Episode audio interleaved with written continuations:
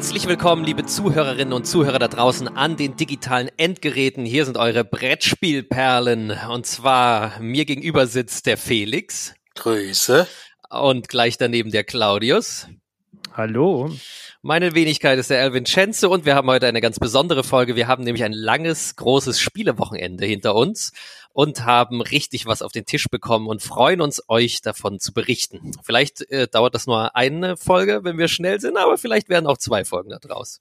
Wir fangen mal an. Wir haben uns am Donnerstag getroffen und haben gleich mit Magistral gestartet. Das ist ein Zwei-Personen-Spiel, was auf Kickstarter lief und was wir schon testen durften, wo man als Magier gegen den anderen antritt und es ist aber eher wie so ein leicht abstraktes Spiel, in dem man so verschiedene Punkte versucht, auf seine Seite des Spielfeldes zu bekommen. Claudius, vielleicht müsst du ja was dazu sagen. Wie hat's dir gefallen? Äh, ich finde, das ist ein ganz, ja, ich würde es äh, ein nettes Spiel bezeichnen. Es ist ein sehr schnelles Zwei-Personen-Spiel, ne? Es ja, sehr braucht schnell. eigentlich, es braucht eigentlich keinerlei äh, Vorbereitung, außer dass man das Zeug aus, dem, aus der Schachtel rausholt. Ja, ist schnell gespielt. Taktischer Tiefgang ist so, ja, mittel. Ja. Und ja, das ganze Spiel äh, spiele ich gerne mit, wenn es jemand mal auf den Tisch bringen will. Aber es wird jetzt bei mir, denke ich, jetzt nicht häufig auf den Tisch kommen. Also ich persönlich finde, es gibt bessere Zwei-Spieler-Spiele. Genau, würde ich genauso beschreiben. Ich würde sagen, es ist ein Spiel, was bei mir nicht so oft auf den Tisch kommen würde, weil ich dann doch zu komplexeren Spielen, gerade im Zwei-Personen-Lager, greifen würde. Aber so, ich würde mal sagen, gehobenes Spiel des Jahres oder leichtes Kennerspielniveau, so ungefähr, dazwischen wird sich das irgendwie für mich ansiedeln. Da könnte man also wirklich gut zugreifen, weil das ist da eigentlich ein sehr guter Vertreter, würde ich sagen. Für mich ist es so eine 5 von 10, würde ich sagen, weil es einfach nicht so oft auf den Tisch kommen wird. Hm. Ich habe äh, 6,5 Punkte gegeben. Ah, äh, Felix, Talent. du hast ja auch gespielt. Ich habe es auch gespielt, genau. Eine Partie habe ich mal mitgemacht, deswegen so ein bisschen mit einer Bewertung vielleicht ein bisschen zu früh, aber ja klar. Ich, äh, ich mir hat's auf jeden Fall gut gefallen. Ich denke, dass das was wäre, was ich zum Beispiel meinen Vater gut spielen könnte. Dann wird ja auch ein bisschen mit Schach verglichen und äh, ich denke, dass von der Art des Spiels her könnte ihm das gefallen. Äh, das Einzige, was wäre, ist, dass ein bisschen zu klein ist alles. Das also, stimmt. Ich ja. hätte, wenn, wenn halt schon welche über 60 sind oder sowas und dann so kleine Holzteile nur haben und da kommt es schnell zur Verwechslung äh, und das Spielbrett ist halt auch relativ klein gewesen. Also ich hätte es gerne alles noch ein bisschen größer gehabt, dann äh, wäre es, glaube ich, noch besser geeignet. Ja. Ja. Dann kam bei uns Zombicide in der zweiten Edition auf den Tisch. Das gibt es auch final auf, in, im deutschen Handel, in der deutschen Sprache zu kaufen. Ich habe hier die englische Version vom Kickstarter. Da muss man dann nochmal einen großen Unterschied machen. Ich habe ja schon mal was geschrieben bei uns auf Instagram dazu. Ich finde, da muss man wirklich einen Unterschied machen zwischen was kriege ich im Laden und was kriege ich auf Kickstarter, weil es sind für mich ja nicht zwei verschiedene Spiele, aber der Wiederspielreiz ist deutlich was anderes. Aber ihr beiden, ihr habt ja beide zum ersten Mal gespielt. Ähm, was, was habt ihr für einen Eindruck von Zombicide? Ich fand, äh, ich sag mal eher äh, lustig. Also ja. die ganzen, der ganze Stil dort äh, ist natürlich so sehr überzogen. Das Material, da weiß ich jetzt nicht, ob das an der Kickstarter-Variante lag, aber das Material, was äh, du da jetzt hattest, das war natürlich mega cool. Ähm, und von der Spieltiefe wir hatten, glaube ich, auch eine relativ einfache Mission gespielt. Ja. Oder, oder die kürzeste, die trotzdem ja, Kürz, schon ziemlich, genau. die trotzdem schon lange genug ging. Ähm, ja, ich hatte auf jeden Fall Spaß an dem Spiel. Kaufen würde ich mir nie im Leben selber. Aber ähm, das ist auch was, was ich gerne mal wieder mitspiele, wenn du das mal wieder auf den Tisch bringen würdest. ja, gerne. Ja, ist bei mir ähnlich. Mitspielen ja, kaufen Nein, aber es hat schon Spaß, ist vor allen Dingen halt von den Charakteren halt schon so, so lustig, dass es eigentlich schon Spaß macht, sich den eigenen Charakter auszusuchen. Das ist natürlich toll. Du hast da auch eine geringe Auswahl an Spielen. Ganz also, geringe Auswahl. Genau. Ich habe äh, auf, auf unserer Seite geschrieben, ich würde ihm so sechs von zehn Brettspielperlen geben, weil also es ist einfach ein sehr glückslastiges Spiel, das muss man wissen. Es ist, um es ganz kurz zusammenzufassen, es ist halt ein kooperatives Spiel. Es spielen immer sechs Überlebende gegen massiv viele Zombie-Horden und es ist halt ist ein Spiel, was auf jeden Fall von der Atmosphäre lebt und nicht durch den absurd hohen taktischen Tiefgang. Und es gibt da schon Abzüge in der B-Note bei mir für den hohen Glücksfaktor der dich manchmal auch einfach, also der bei manchen Missionen einfach mal ganz schnell unmöglich macht zu gewinnen. Und auf der anderen Seite, jetzt hatten wir neulich wieder so eine Mission, es gibt halt den schwersten Gegner, den kann man nur mit einer bestimmten Waffe töten. Und wenn du dir halt am Anfang gleich zweimal zufällig aus dem Kartenstapel rausziehst, dann ist es dann halt danach deutlich einfacher natürlich, als hatten schon Missionen, haben wir die ewig nicht gezogen, die Waffe. So, das, also da muss man sagen, da ist einfach fettes Glück mit drin. Aber, und das ist ja immer so die Kehrseite vom Glück, es kann halt dadurch auch wahnsinnig spannend werden, weil man so denkt, wann kommt denn das verfluchte Ding endlich? Sonst krepieren wir hier alle. Also so, ne, es ist halt, halt beide Seiten. Und ähm, wie gesagt, sechs von zehn in der Kickstarter-Variante ist aber so, im Grundspiel gibt es sechs Helden und du musst diese sechs Helden halt jedes Mal spielen. Oder lüge ich jetzt? Sind es acht? Es sind maximal acht. Also äh, fast alle musst du eh jede Partie spielen. So, und wenn du Kickstarter hast, dann kriegst du halt einfach 40 Helden obendrauf. Also jetzt rate mal, was mehr Spaß macht. So, ne? Das ist halt ein bisschen lächerlich. Deswegen würde ich sagen, ich würde es mit dem normalen Handel nur mit einer 6 von 10 kaufen. Da muss man Fan des Genres sein wenn man die alle absurde Kickstarter-Sachen hat, hat man viel Geld dafür bezahlt. Es ist aber auch relativ wertstabil, also sollte man noch für den Preis wieder loskriegen. Ähm, dann, dann macht das für mich Spaß auf einem Niveau von neun von zehn. Ich habe es jetzt in letzter Zeit sehr oft gespielt und kann meinen Eindruck nur bestätigen. Also alle Spielerunden, gerade natürlich bei Leuten, die jetzt nicht so tief im Genre sind, die jetzt nicht sagen, wir wollen nur noch ganz, ganz verrätselte Spiele spielen, die sehr viel Hirnschmalz brauchen, da, die, die haben das alle ohne Ende abgefeiert. Es hilft natürlich, dass es kooperativ ist, weil dann steckt man halt auch mal so eine Ungerechtigkeit vom Spiel weg, weil dann kann man halt gemeinsam drüber lachen. So, ja, da bin ich wirklich inzwischen bei einer 9 von 10. Das macht mir, macht mir richtig Laune. So, dann sind wir beim Freitag. Ich starte mal mit was Leichten. Wir haben Throw Throw Burrito gespielt. Das ist ja ein Klassiker für Claudius. Äh, Claudius, du hast es mitgebracht. Ich habe es ähm, ich habe es nicht zum ersten Mal gespielt, wir haben es ja schon schon vorher mal gespielt. Also ein Spiel, wo man sich hauptsächlich äh, schnell Karten aufdeckt und sie, um sich dann mit einem Burrito zu bewerfen, der aus äh, leichtem Schaumstoff ist. Äh, ja, also das, was es ist, ist halt der Name des Programm. Wer, wer, wer schnell das jemand anderen auf den Kopf wirft, der hat natürlich eine wunderbare Zeit. Jetzt haben wir sogar eine relativ großzügige Wohnung gehabt, in der wir das gespielt haben. Das artet dann natürlich in, in Fangspielen aus, aber das ist irgendwie auch ein Teil des Spiels. Also ja, da würde ich auch sagen, man muss Bock drauf haben auf sowas Leichtes, was so ein bisschen Trinkspielcharakter hat. Ähm, und das kann man auch nicht zehn Runden hintereinander spielen, weil das sind wahrscheinlich alle K.O aber so zwischendurch und vor allen Dingen als, als kleines Warm-up-Spiel oder als ein Spiel, wenn alle in den Seilen hängen, weil sie zu lange nachgedacht haben, würde ich den immer wieder ja, so eine 8 von 10 geben. Das ist einfach, das, was es macht, macht es halt einfach gut.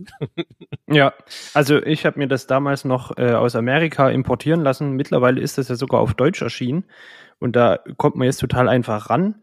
Aber ich habe das ja äh, auch in Jugendgruppen schon oft gespielt und man braucht halt. Genau, sag mal, mit wie viel Raum. geht das? Mit wie vielen Leuten oh. kann man das so spielen? Äh, das habe ich jetzt gar nicht im Kopf. Ähm, Aber wenn du sagst sag, mit Jugend. Ich sag mal, sinnvoll, sinnvoll äh, sind sechs bis maximal acht. Irgendwann äh, hat man dann höchstens das Problem, dass man nicht mehr an die Burritos rankommt, die in der Tischmitte liegen. Äh, weil da müssen ja eigentlich alle gleich rankommen. Also wir haben es oft wie zu sechs eben gespielt, da funktioniert es exzellent und am besten eben in einem sehr großen Raum, wo möglichst wenig Deko steht, weil äh, wenn man das wirklich, ich sag mal, ordentlich spielen will, dann rennt man halt äh, auch mal durch mehrere Räume und äh, da könnte auch was kaputt gehen. Also das in der Wohnung zu spielen, wie wir das bei dir gemacht haben, das ist schon mutig, wenn man sagt, ja, in meiner Wohnung darf das Spiel gespielt werden.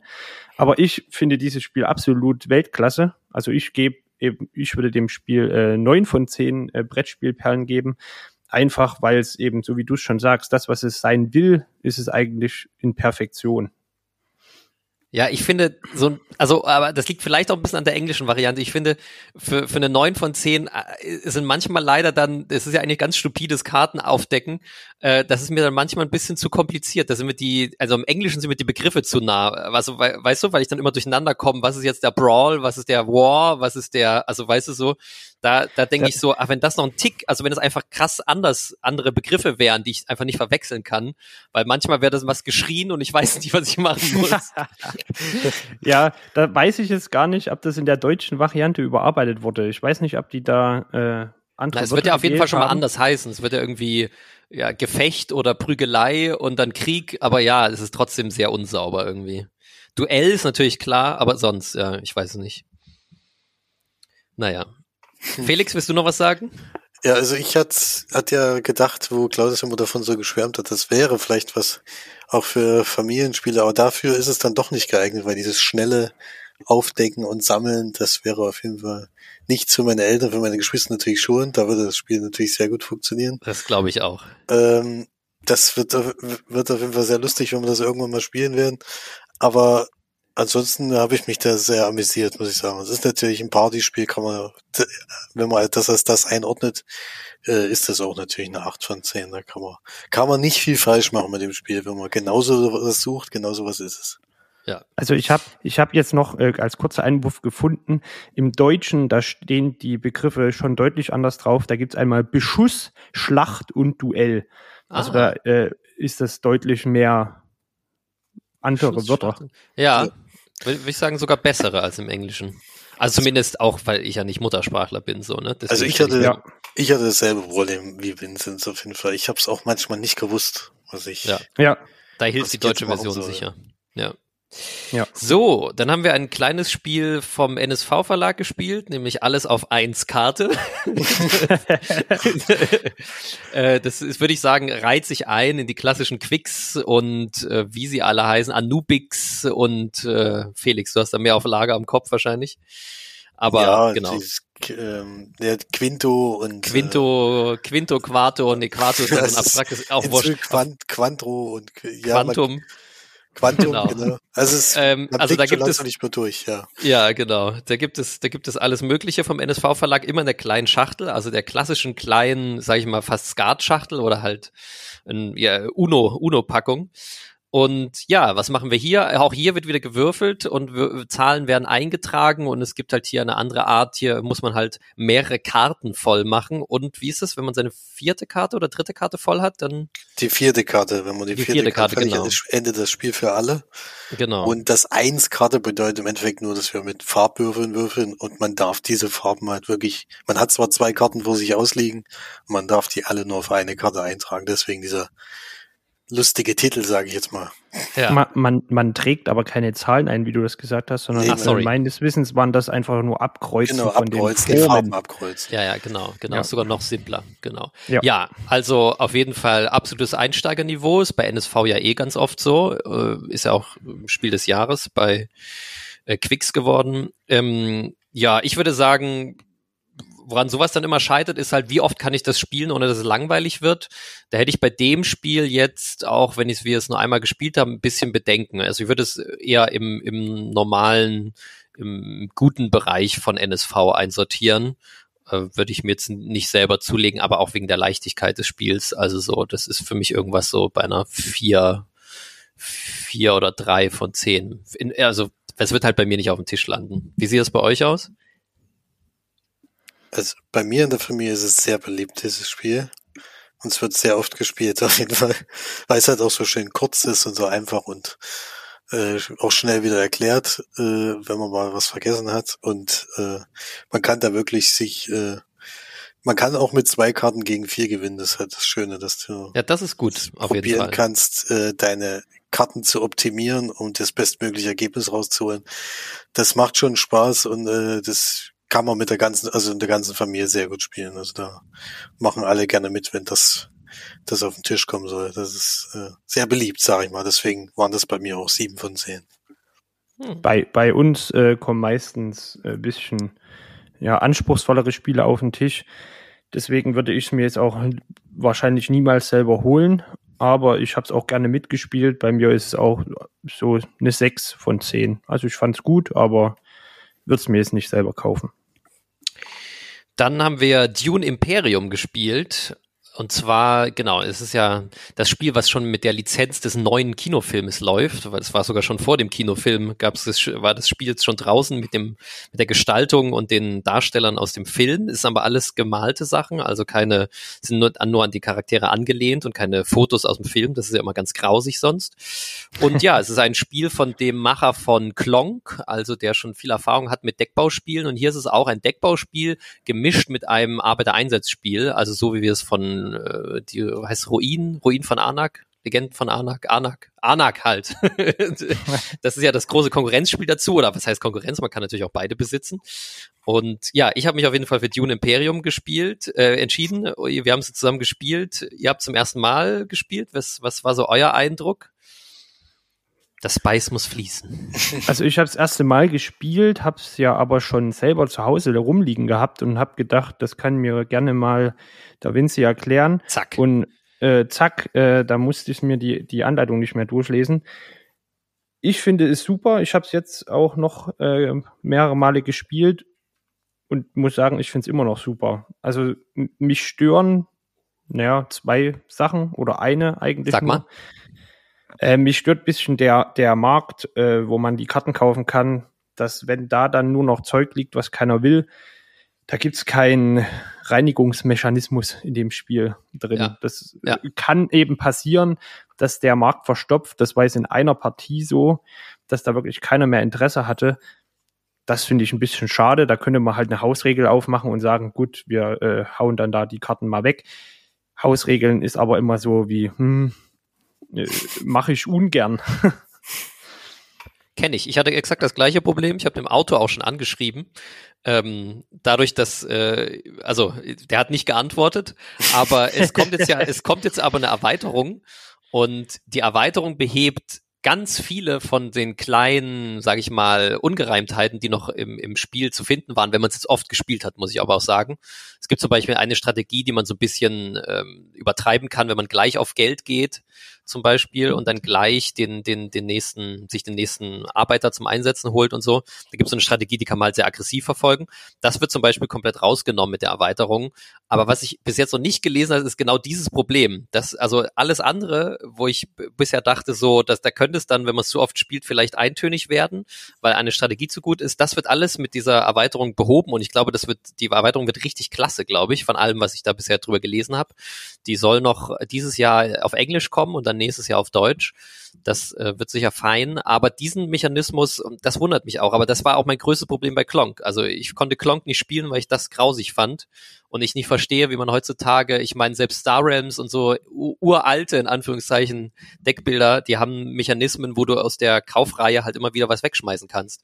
Da weiß ich einfach nicht, warum man, wenn man heutzutage einen macht, und der hat ja schon alles, praktisch ganz viele Sachen, die man aus Deckbildern kennt, hat der ja schon praktisch mit eingearbeitet, dann, dann ich immer gedacht, ja, wo ist denn das Arbeitereinsatzfeld, wo ich hingehe und sage irgendwie, ich haue alle fünf Karten weg, lege fünf neue aus und darf aber eine dafür reservieren, diese Runde oder irgendwie so. Das wäre doch ein tolles Feld. Ähm, also ich würde auf, auf das Feld halt hingehen. Ja, wundert mich, warum es sowas nicht gibt. Aber ja, vielleicht, vielleicht wird es da noch in der Erweiterung irgendwas dazu geben. Ja. Aber äh, euer Eindruck? Felix, du vielleicht noch? Also ich habe mich am Anfang relativ schwer getan, um reinzukommen, also um erstmal zu das verstehen, stimmt. wie die beste Strategie jetzt ist. Deswegen ist eine Runde immer total schwer zu beurteilen. Ja, das ist ähm, richtig. Ich habe jetzt da versucht, den Mechanismus zu machen, eben um Leute zu ärgern. Also ich habe euch ständig behindert. ja, das stimmt. Das mich, hat, mich vor allem.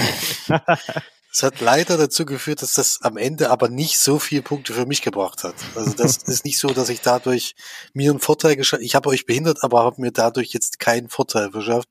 Das fand ich ein bisschen schade. Halt. Deswegen, aber trotzdem das hätte man einfach nochmal verfeinern müssen und dann wäre eine andere Taktik dann besser gewesen, hätte man sicherlich auch mehr schaffen können. Aber der Runde äh, bin ich noch nicht so ganz durchgestiegen, welche Taktik am besten ist. Das ist klar in der ersten Runde. Ja, klar. Ja, aber tatsächlich muss ich auch sagen, dass das auch ein kleines Mango für mich ist, nämlich dass, dass ich auch gerne das so hätte, man kann seinen Zug früher beenden, um dann praktisch mit mehr Geld in die Kaufphase zu gehen, übersetzt. Und da das finde ich, das sollte man, das sollte auch belohnt werden. Und ich habe das Gefühl, das Spiel belohnt das nicht richtig. Das Spiel belohnt dich viel mehr, also es ist unausgewogen, belohnt dich viel mehr, wenn du wirklich praktisch so viel wie möglich machst in deiner Runde und dann mit dem Rest halt noch was kaufst. Das finde ich tatsächlich auch ein Manko, es wird aber, glaube ich, durch die Weit Erweiterung auch nicht geändert. Also da muss man das Spiel einfach dann wissen, dass es so ist und dann spielt man halt nicht mehr so. Aber finde ich auch ein bisschen schade. Hätte ich eine schöne Möglichkeit gefunden.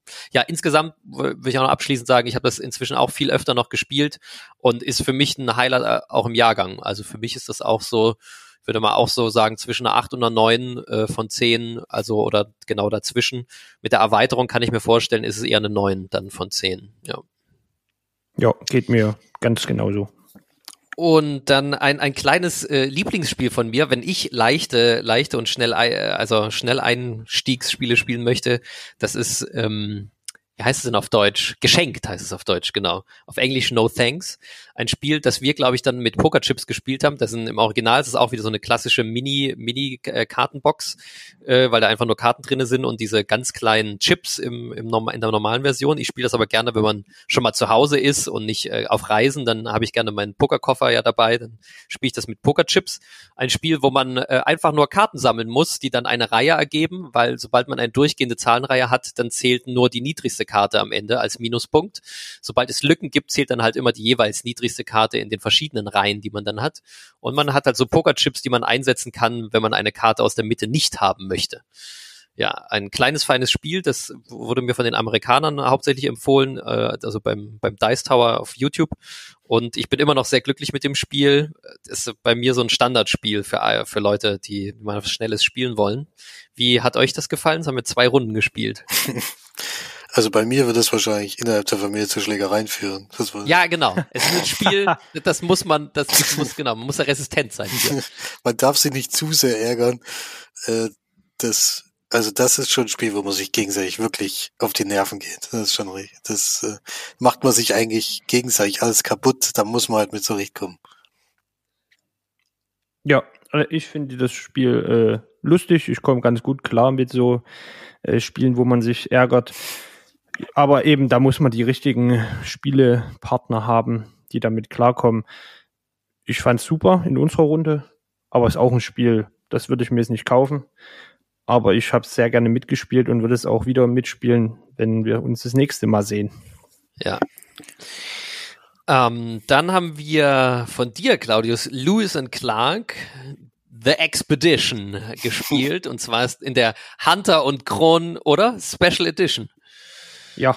Ja, genau, wo noch mal ein paar extra Sachen mit dabei sind. Aber ansonsten unterscheidet sich das ja nicht, außer so ein paar kleine überarbeitete Sachen von dem normalen Lewis und Clark, wie es auch schon früher von Lauda Pedit, nee, von wem wurde das?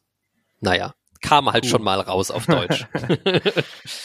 ähm, genau, was machen wir? Ganz kurz, es ist äh, auch ein Arbeitereinsatz-Kartensammelspiel oder was sagt man dazu?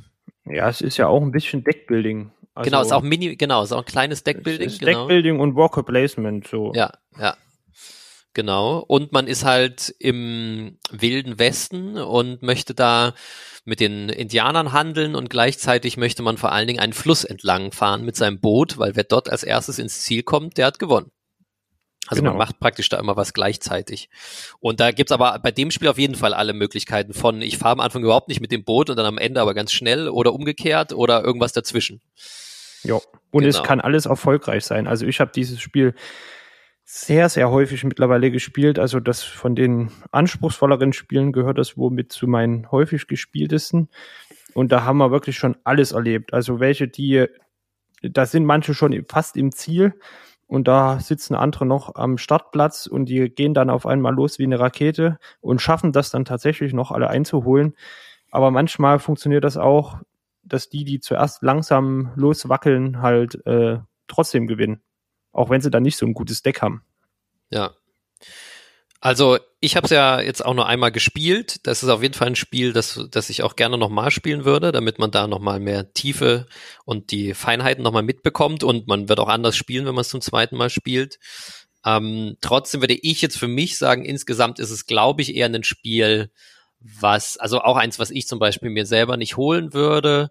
Dazu ist es für mich so ein bisschen zu speziell in dem, was es tut, beziehungsweise ich habe bei dem Thema halt dann Lust mehr auf äh, ja äh, Western Legends oder so. Wenn ich so ein Western-Thema habe, dann habe ich irgendwie auch Bock rumzulaufen und zu schießen. Da bin ich dann irgendwie so, da, da ist mir das, also da sage ich mal, da ist mir das zu, äh, die, die Mechanismen sind mir da ein bisschen zu abstrakt dafür, für das Thema und da bin ich dann doch immer jemand, der dann lieber ein Spiel hat, wo wo ich mehr ein Gefühl irgendwie dazu finde.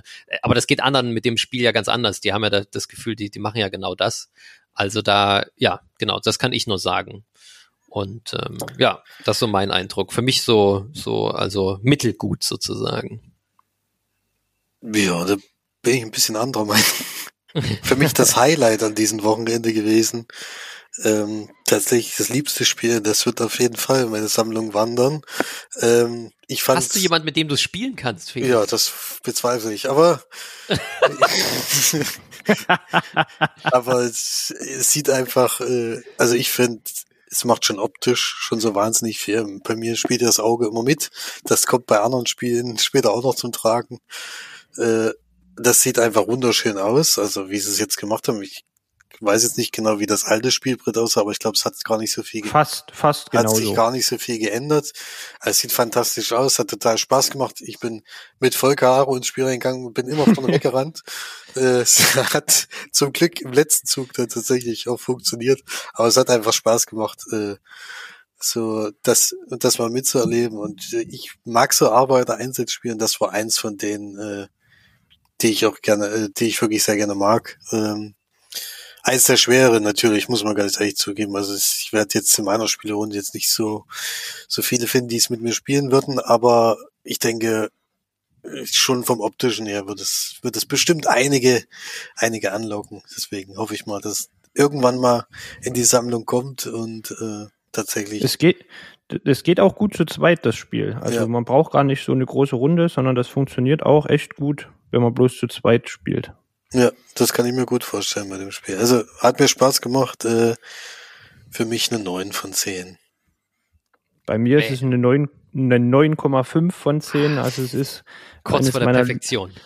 Kurz, ja, also ich finde das eben, es ist, es sieht super schön aus und mir gefallen die Mechanismen total. Und ich finde es auch gar nicht äh, so unthematisch. Also ich finde, ne, die ganzen Charaktere, die dort vorkommen, die du dir kaufen kannst, die gab es wirklich. Und das, was die dann können, also die Effekte, äh, die haben tatsächlich was mit dem Können von der damaligen Expedition zu tun. Das wird auch in es dem gibt ganzen Hunter und Croft. Ja, ist, das sind ja die Spezialkarten, ja, aber ja. die aus dem ursprünglichen Spiel, da steht auch in der ganzen Anleitung immer noch ein Text dazu, wer das war und was der bei der Expedition gemacht hat. Und dann fällt einem eben auf, ja, der Effekt passt meistens äh, zu dem, ja. was der früher tatsächlich beigetragen hat. Also ich finde es ein super, super Spiel. Ja. Es muss auch nicht immer geschossen werden. Genau. Ach, geht, geht, das ist ja. ja, das steht nämlich extra in der Anleitung drin. Das ist äh, ein Musterbeispiel für ein friedliches Miteinander von Indianern und Europäern oder ja, Amerikanern. Da gibt's ja leider nicht so viele, aber ja, das ist, muss man sagen, ja. Dann haben wir etwas Kleines, Feines gespielt, nämlich die Artischocken haben wir gespielt. Und zwar, äh, was macht man da noch? man will die Artischocken loswerden, oder? Wie genau, man hat, ach, man hat zehn Artischocken in seinem Stapel. Genau. Und das Ziel des Spiels ist es, einmal aufzuziehen auf 15 Karten und keine Artischocke auf der Hand zu haben. Ja, genau. Und dabei kauft hilft man sich Gemüse. immer Karten dazu. Genau, hilft das Gemüse. Ähm, ja, also für mich ich glaube, um, um Leute an diese Art Spiel heranzuführen, was ja so ein Deckbaumechanismus hat, da würde ich das, also als Familiendeckbauspiel finde ich das ganz großartig. Ich glaube, das kann super funktionieren dadurch, dass wir halt schon selber auch hier zu Hause nur äh, schon praktisch ja ebenso wie Dune oder so dann, äh, sag ich mal, Deckbauspiele für Kenner oder Experten spielen, ist das jetzt nichts, was bei mir auf den Tisch kommen würde. Aber ich finde, als Spiel für die Familie, ins Einsteiger-Deckbauspiel, finde ich das ziemlich gut, würde ich sagen. Also wäre mein Eindruck. Ich habe es noch nie mit meiner Familie gespielt. Ja, das kann ich auf jeden Fall sagen. Das funktioniert sehr gut, vor allem wenn man wenn man noch nicht so wie ich äh, tausend Partien Star Wars gespielt hat oder sowas, dann ist das einfach äh, sozusagen, also perfekter Einstieg eigentlich. Danach kann man dann was Größeres mal angehen, aber wenn man so mit Deckbau noch gar nichts zu tun hatte, dann äh, ist das schön gemacht und vor allen Dingen spricht es auch jeden an, weil es halt auch witzig ist wie das Gemüse und das Thema an sich ist halt schön ausgedacht. Ja. Gut, und dann kommen wir zum letzten Spiel vom Freitag und zwar haben wir dann noch eine Runde Roll for the Galaxy gespielt, was sozusagen, tja, das kann man jetzt, also die Würfelvariante vom Kartenspiel ist, aber irgendwie auf irgendeine Art ist es jetzt auch nicht besonders viel, also wie an, bei anderen Spielen ist ja die Würfelvariante dann immer das kleine, die eine kleine Einstiegsvariante. Hier ist das eher die, ja, weiß ich nicht. Es ist mindestens genauso komplex. Manchmal würde ich sogar sagen, es ist vielleicht sogar ein Tick komplexer. Naja, nee, es hätte wahrscheinlich ziemlich die Waage, liegt dann immer an den Erweiterungen. Aber ja, also Race for the Galaxy ist das schnelle Kartenspiel und Roll for the Galaxy ist es genauso schnelle Würfelspiel, vielleicht sogar das langsamere, muss man in dem Fall sagen. Würfelspiel dazu, ist auch eine große Box mit ordentlich was drin. Ähm, genau, habe ich schon relativ lange das Spiel. Ich mag das Race for the Galaxy Universum. Ich liebe Race for the Galaxy, ist ja bei mir in meiner Top 10 aller Spiele aller Zeiten, der besten Spiele aller Zeiten. Und äh, Ray, äh, Roll for the Galaxy würde ich am besten so beschreiben, Race lässt sich für mich am besten zu zweit spielen, also so wie ich es am liebsten spiele. Und Roll for the Galaxy ist, glaube ich, besser dann mit drei, also auf jeden Fall zu zweit spielen wir das ganz selten, weil es ja nicht so gut ist, sondern schon ab drei Leuten, aber wahrscheinlich ist auch zu dritt schon sehr gut. Drei, vier mit fünf Leuten zum Beispiel geht das zwar, aber würde ich das dann schon gar nicht mehr spielen. So, würde ich dann eher was anderes spielen. Ja, ihr habt es ja beide zum ersten Mal gespielt wie war das für euch? Man musste so äh, Würfel raussuchen und die entscheiden dann, also man würfelt die und die entscheiden dann darüber, was man machen darf, diese Runde. Man kann Planeten besiedeln oder man kann Entwicklungen rausspielen und eigentlich geht's darum, sich so einen Motor, so eine Engine aufzubauen, dass man dann irgendwie mehr Würfel bekommt und dann mehr produziert und das dann wieder verkauft und genau, am Ende gewinnt er mit den meisten Siegpunkten. Also abschließend muss ich sagen, von dem Spiel äh, fand ich es gut aber es hat halt gebraucht, bis ich da drin war, ne, ja. weil eben wie du schon sagst, man muss diese Maschine in Gang bekommen. Und ehe man das verstanden hat als neuer Spieler, da ist halt ein erfahrener Spieler schon meilenweit weg, äh, was Siegpunkte angeht. Ich finde es besser äh, als Race for the Galaxy, das Roll for the Galaxy. Muss aber auch sagen, ich bin thematisch nicht wirklich angetan von so Weltraumthemen. Also ich weiß, die meisten, die finden Weltraumthemen gerade cool. Ich bin da immer so wie, hm, naja, geht schon. Meine Frau, mit der kann ich solche Spiele fast gar nicht spielen, weil die mag es echt gar nicht. Also da ist schon Star Realms schwierig auf den Tisch zu bringen, einfach nur weil sie das Thema nicht mag. Da findet sie das Spiel gut. Ich finde bei Star Realms auch hauptsächlich das Spiel gut. Hero Realms spielen. Das ist ja dann dasselbe mit Fantasy. Ja, das ähm, überzeugt meine Frau jetzt auch nicht besonders. Okay, schade. Gut. Dann muss es halt Harry Potter sein, mein Gott. ja, also ja. Ging, ja. ging mir auf jeden Fall ähnlich. Ich habe auch gebraucht und jetzt habe ich es ja gerade eben schon gesagt, das Auge spielt mit. Äh, das war bei dem Spiel natürlich ein Nachteil, muss man ehrlich sagen. Es sah von der Schachtel her sehr einladend aus, aber vom Spiel her nicht. Ja, wobei die Würfel sind schon sehr schön, die vielen bunten Würfel. Genau, dass die Gestaltung so ein bisschen gräulich ist und so, das, das reiht sich ein bei Race for the Galaxy. Das ist einfach so, das besticht nicht dadurch, dass es wunderschön ist, auf keinen Fall. Ja. Ja, ich fand äh, ja auch diese Symboliken und so haben ja auch nicht sehr zugesagt. Also da gibt's schon gestaltungstechnisch schönere Spiele als. Ja, auf jeden Fall. Auf jeden Fall. Ja ja, für mich immer ein Spiel, was ich gerne spiele, aber was selten auf den Tisch kommt und deswegen ist es vielleicht tatsächlich auch irgendwann ein Auszugskandidat. Ähm, ja, muss ich, muss ich mal in mich gehen. ähm, genau, ich schätze aber den, den, den Spielerautor sehr und ich mag, mag, was er sich da immer ausdenkt. Und wie gesagt, Race for the Galaxy ist ja bei mir auch ganz weit oben. Also der, das muss man aber natürlich mögen. So, next day, Samstag. Jetzt, wenn wir thematisch schon mal bei, beim Universum sind, da gehen wir hier gleich mal mit Terraforming Mars rein. Ein Spiel, das, ja, ich, äh, was, ja, was ich leider nicht so oft auf den Tisch bekomme, obwohl das ja ganz, ganz viele gibt. Das ist das absolute Lieblingsspiel von mehreren YouTubern, das Lieblingsspiel und kommt ständig auf den Tisch. Die haben es über 100 Mal gespielt.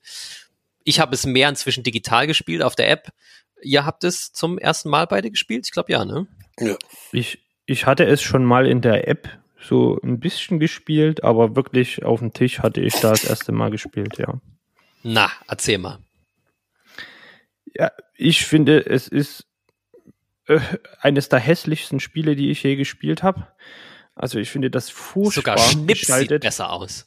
Äh, meiner Meinung nach sieht eigentlich jedes Spiel, was ich bisher gespielt habe, besser aus als das. Ich finde es furchtbar, diese Stockart-Bilder und was der Autor teilweise selbst fotografiert hat, dass da ein Verlag nicht sagt, komm, wir äh, stellen da mal einen Illustrator an und der macht uns das hübsch. Das ist absolut ich unverständlich. Finde, ist absolut, finde, muss man einfach mal so ganz knallhart sagen, ist absolut unverständlich. Es gibt ja welche, die inzwischen die Optik lieben, aber ich würde auch sagen, das ist einfach, wenn man das oh, Spiel so mag. Hilfe. Also ja. da, da, hätte man, man hätte das, das, das Schönste, also man hätte es richtig schön machen können. Auch weil es ja. so viele einzigartige Karten sind. Das macht natürlich die Gestaltung teuer. Aber also, was der da gemacht hat, der hat ja teilweise wirklich der hat ja ein Foto gemacht, irgendwie bei sich von seinem Hund im Garten zum Beispiel, ist das eine. Ja, oder Bild. von, oder von seinem Regenwurm. Äh, also, äh, pff, ja, wirklich. Es, es, sagte mir optisch überhaupt nicht zu. Ich finde es jetzt sehr schade, dass die bei dem Spiel Arche Nova, was jetzt rausgekommen ist, da ist das ja in eine sehr ähnliche Richtung. Ne? Die haben da auch ganz viel solche Stockart-Bilder äh, drauf gepinnt auf die Karten. Ich bin da überhaupt kein Fan davon. Also nee, optisch nee. ist das bei mir eine Eins von zehn. Äh, ganz schlimm. Und das Spiel an sich fand ich dann gut. Also das ist auch so ein Spiel, da ist jemand deutlich überlegen, der, der das Spiel halt schon kennt. Klar, ja. Ähm, ja, ist ein Expertenspiel, wird jetzt nicht mein Lieblingsspiel werden, allein wegen der Optik. Also ich störe mich dermaßen an der Optik, äh, dass ich sage, ne, wird bei mir niemals ein Lieblingsspiel, weil ich so brutal hässlich finde. Aber äh, spielerisch fand ich sehr gut. Also es ist dann, ich sag mal, in Summe ist es bei mir, hm, ich sag mal, 6,5 von 10. Hauptsächlich gibt's aber Abzug fürs Aussehen. ja. Ja, Aussehen, Aussehen war wirklich erstaunlich schlimm. Aber äh, ansonsten hat's mir auch nicht so wahnsinnig gut gefallen, muss ich echt zugeben. Erstens hat mich die Länge des Spiels dann doch ja, gestört. Es ist einfach lang. Also das, äh, meine Konzentration hat dann einfach nachgelassen und es kommt jetzt auch nicht Neues dazu. Es ist jetzt nicht so, dass noch noch äh, irgendwie ein Spielmechanismus noch, äh, das in irgendeiner Form erweitert wird. Man macht von Anfang bis Ende eigentlich dasselbe. Wenn man sich irgendwann vielleicht mal ein bisschen verbaut hat oder sich ein bisschen Pech mit den Karten hat, kommt man halt nicht so richtig vorwärts, während andere dann eben viel, viel, wo man dann schon ziemlich früh abzusehen ist, gut, das einzuholen wird wahrscheinlich nichts mehr. Und dann ist das Spiel einfach zu lang. Also ich hatte dann auch die Motivation irgendwann verloren und äh, habe dann nur noch mit zu Ende gespielt, aber es war nicht mehr. Also es ist jetzt kein Spiel, was ich jetzt nochmal spielen würde. Ja. Also ich habe das, wie gesagt, hauptsächlich inzwischen digital gespielt. Auf dem Tisch habe ich es immer mal wieder bekommen, aber nur selten auf wegen der langen Spielzeit und weil es ein klassisches Spiel ist, das sich echt belohnt, es öfter zu spielen. Und dazu brauchen wir halt Leute, die das öfter spielen wollen mit mir. Die habe ich jetzt in meiner Runde nicht, sonst hätte ich sicher auch mal öfter gespielt. Aber ich muss auch sagen, größter Nachteil ist für mich die Spiellänge. Irgendwelche Leute erzählen mir immer wieder, dass man das ganz entspannt in einer Stunde schaffen kann. Die lügen wie gedruckt, äh, beziehungsweise haben die keine Zeitvorstellung, passiert ja. Sondern man braucht einfach, also man braucht zu dritt, ich glaube, wir haben es drei Stunden lang gespielt oder so. Es ist einfach ein Spiel, das sich, und gerade wenn irgendein Parameter am Ende nicht mehr hochgetrieben wird, so, also es kann einfach lange dauern dauern. So, deswegen liebe ich das aber auf der App. Auf der App sieht es deutlich schicker aus, ähm, weil die das so schön eingebunden haben da. Die, die, da sind zwar immer noch so ein paar von den, also alle Originalbilder da, aber die haben sie einen schönen Rahmen gegeben und so und das sieht alles ein bisschen spaciger aus. Und natürlich spielt die App wahnsinnig schnell. Also gerade meine Computergegner überlegen ja nur eine Sekunde für ihren Zug. Also da spiele ich so eine halbe Stunde. Das alleine sagt's ja schon. Ne? Also ich spiele so 20 Minuten bis eine halbe Stunde, wenn ich alleine bin und der Computer alles in Sekunden schneller ausrechnet. Also das kann gar nicht sein, dass man das irgendwie in wahnsinnig schneller Zeit runterspielt, so ein Spiel. Zumindest nicht, wenn man irgendwie sich eine Überlegung macht beim Draften. Aber davon mal abgesehen, genau, deswegen ist es bei mir ausgezogen. Ich habe es inzwischen verkauft, aber ich habe ein großes Auge geworfen auf die, die Kartenspielvariante davon, auch weil die ja vom Mechanismus an Race for the Galaxy angelegt ist, was ich ja, wie gesagt, liebe. Und da denke ich, dass, und dass die Grafik überarbeitet hat, also auch die, die größten Minuspunkte sozusagen werden da für mich bearbeitet. Die Spiellänge wird deutlich kürzer sein. Ich denke, das könnte was werden für mich. Das wird, wird vielleicht mein Terraforming-Maß. Dieses hier ist es nicht, beziehungsweise ich kann das aber absolut als App empfehlen, weil da ist der Tiefgang in der Zeit, die man da hat, der ist wirklich großartig. So, das finde ich toll. Und in der App gibt es endlich auch die Erweiterung Preludium. Ähm, die macht das Spiel auch nochmal ein bisschen schneller. Gut, Dann haben wir gespielt Dive. Das hat Felix mitgebracht. Äh, das ist ein optisch sehr ansprechendes Spiel. Man taucht nämlich und das ist ganz lustig. Man hat verschiedene Plastik, ähm, ja, äh, ja, so, was sagt man denn? Also ja, wie, wie früher Kinder, erinnert ihr euch? Papa erzählt vom Krieg, kommt ans Feuer. Und zwar, es gibt so Overhead-Projektoren, die gab es früher in der Schule, bevor es die coolen Beamer gab. Und äh, das waren so Dinger, da legt man so Folien drauf, die sind so durchsichtig gewesen. Und hier ist es so ähnlich, man hat also so Plastikfolien, die aber alle von der Grundfarbe her blau sind, wie das Wasser. Und dann sind da so Fische drauf. Und dann guckt man da so wie ins Wasser rein, weil nämlich von diesen Folien sind wahnsinnig viele übereinander, so dass man meistens nur so die obersten drei, vier gut, so gerade so gut erkennen kann. Und dann muss man halt tippen, wie tief tauche ich, ohne dass ich hier vom Hai weggefressen werden. Und dazu muss man halt immer überlegen, man guckt von oben aufs Wasser und muss dann halt raten, okay, dieser Fisch hier und dieser, da, da, da, da bis dahin könnte ich tauchen. Und da ist, glaube ich, ein Hai.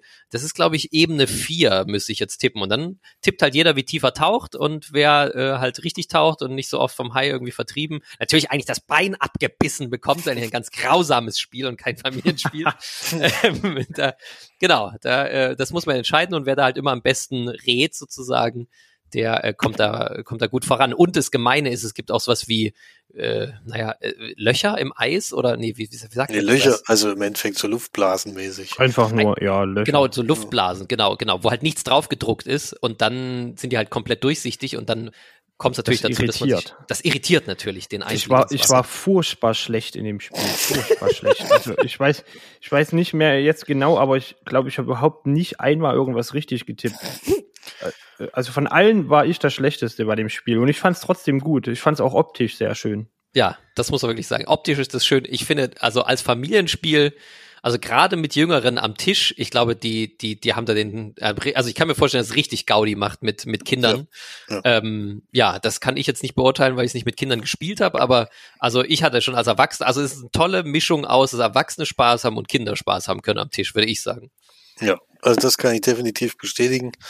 Äh, ist vor allen Dingen so ein Spiel, was dem gefühlt mit jedermann spielen kann. Selbst die, die nicht gerne Spiele spielen, sobald die dieses ja, Ding sehen, wo man von oben drauf guckt und dann sind die auf jeden Fall schon mal interessiert. Also das Interesse wächst da auf jeden Fall immer mit dem Spiel. Für mich sogar ein Kandidat für Spiel des Jahres nächstes Jahr. Ich bin gespannt, ob das wenigstens auf der Empfehlungsliste landet, weil äh, als Familienspiel ist es eigentlich fast perfekt. Äh, es funktioniert, äh, ist schnell erklärt und jeder hat da Lust drauf und äh, man ärgert sich immer so schön, wenn man dann tatsächlich in seiner Ebene doch falsch lag. Das ist immer sehr lustig. Ja, ja. Also mein Ersteindruck dazu ist auf jeden Fall ein top, toppes Familienspiel. Ja, würde ich, würde ich, könnte ich verstehen, wenn es auf der Empfehlungsliste landet. Dive war das. Bei Pegasus erschienen, ne? oder? Ja. Kosmos? Pegasus. Pegasus. Pegasus. Okay. Danach haben wir gespielt Neue Helden braucht das Land. Ein Spiel, was in der, wie heißt das, Spielbox, nee, wie heißt der Verlag? Spiel das. Spiel das heißt der Verlag, genau. Wo wir ja schon auch im Interview waren und ähm, ja, was, was geht es? Es geht darum, dass es diverse lustige Helden gibt, die ihr Abenteuer bestreiten müssen. Jeder, jeder, der am Tisch sitzt, spielt einen Helden und dann muss man versuchen, praktisch, ja, kann, man kann für alles gebucht werden. Man kann den Auftrag haben, irgendwie äh, den bösen, wie heißt der, Professor No oder so zu bekämpfen. Dr. No. Äh, Dr. No, aber man kann natürlich auch einfach nur der alten Dame über die Straße helfen. Also da gibt es viele verschiedene Aufgaben, die man als Alltagsheld zu erledigen hat. Man läuft dann über den Spielplan, versucht diese Sachen zu erledigen. Dafür sammelt man dann Ruhm ein und wer am Ende den höchsten Ruhm hat, der gewinnt. Ja, Wollt ihr dazu was sagen? Ihr habt das ja beide auch schon getestet vor mir. Ja, ich habe es auch schon äh, in deutlich größeren Runden gespielt. Also wir haben es auch schon mal zu acht gespielt. Das Spiel geht ja bis acht Spieler. Wahnsinn. Ähm, da spielt man dann in Teams. Also da gibt es ah. immer Zweierteams. Ist auch eine ganz coole Variante, dauert aber meiner Meinung nach viel zu lang für so eine für so ein ja, einfaches Spiel, sag ich mal. Es ist ja ich weiß nicht, wo ich das jetzt, es ist Familienspiel Plus vielleicht. Ja. Oder ja. nur Familienspiel. Äh, nur Familienspiel Plus würde ich schon sagen. Ja. Und also ich finde es äh, ganz cool, was man da macht. Also dieses, äh, ich, ich pimpe mein, mein Held, ne, kann Waffen kaufen, Ausrüstung kaufen. Den trainieren. Und so. Genau. Und trainieren, genau. Das finde ich ziemlich äh, cool gemacht. Ich finde auch die Illustration von den einzelnen Helden und so ziemlich gut. Auch diese äh, Bilder, die da auf diesen Missionskarten sind, finde ich gut. Den Spielplan an sich finde ich, naja, so lala. Ja, leider sehr grau. Ja, ja, ja, grau. Er, er ist ja vier oder fünf, fünffarbig, glaube ich, äh, gehalten, wo dann einfach immer nur Vierecke sind, über die man halt läuft. Und das finde ich jetzt, äh, ja, hätte man vielleicht schöner machen können. Oder ich bin mir gewiss, das hätte man schöner machen können. Aber insgesamt finde ich, ist das ein schönes Spiel. Es geht für meinen Geschmack ein bisschen zu lang. Ja, das wäre auch mein Gefühl, genau. Für das, was es ist, geht es mir irgendwie ein bisschen zu lang. Genau, äh, den Robert Heller, den Spieleautor, hatten wir ja auch im Interview. Wenn ihr die Folge, Podcast-Folge hören wollt, wie entsteht ein Brettspiel, da könnt ihr mal im Gespräch hören. Da erzählt er auch mehr äh, über dieses Spiel. Ich habe es ja nur einmal gespielt, aber man muss auf jeden Fall wissen, es gibt so Karten, die dich zum Beispiel eine Runde aussetzen lassen. Das ist ja für mich äh, ein sehr großes Brettspiel-No-Go, weil das ist so ein Mechanismus, der heißt halt einfach so, und einer ärgert sich jetzt am Tisch und hat keinen Spaß mehr. Und ähm, das finde ich ja sehr schwierig. Und dadurch, dass es durch diese Aktion, also diese Karte, die es da gab, könnte es theoretisch dazu kommen, dass man auch mal zwei, drei Runden in Folge leider aussetzt. Und ähm, ja, das sind einfach so Sachen, wo ich sagen würde, das war irgendwie lustig in den 80ern. Das macht man heute nicht mehr, beziehungsweise muss man dann damit rechnen, dass ich zum Beispiel das Spiel dann nicht mehr mag. Ja, das finde ich schon sehr, sehr gewöhnungsbedürftig, abgesehen von der Länge für das, was es mir, also wie viel Spaß ich habe, äh, das, das sinkt dann umso länger das dann am Ende dauert. Für mich ist das äh, dadurch leider kein Spiel für mich. Ähm, ja, aber das bin auch nur ich. Felix, ich glaube, dir gefällt das sehr gut. Ja, ich, ich habe es ja schon wirklich schon ein paar Runden gespielt und äh, innerhalb der Familie ist vor allen Dingen ganz, ganz beliebt gewesen. Also ich hatte es ja jetzt auch nur geliehen gehabt sozusagen. Ich habe es ja nicht, nicht, noch nicht gekauft. Aber ist halt wirklich ein schön, also man kann eben auf unterschiedlichsten Weg zum Ziel kommen und kann auch am Anfang weit zurückliegen und kann trotzdem alles noch aufholen. Ähm, ist auf jeden Fall ein Spiel, wo jeder Spaß dran hat. Also es ist jetzt keiner, der, der sich die ganze Zeit ärgert und aufregt, weil nichts klappt, sondern es ist einfach äh, guter Spielfluss, das äh, und jeder kann, jeder kann bis kurz vor Ende noch gewinnen. Das ist, äh, ist nicht so besonders taktisch, sondern eher ein Spaßspiel, würde ich sagen. Na, das denke ich auch. Passend zu eher ein Spaßspiel. Wir haben danach Zombie Teens Evolution gespielt.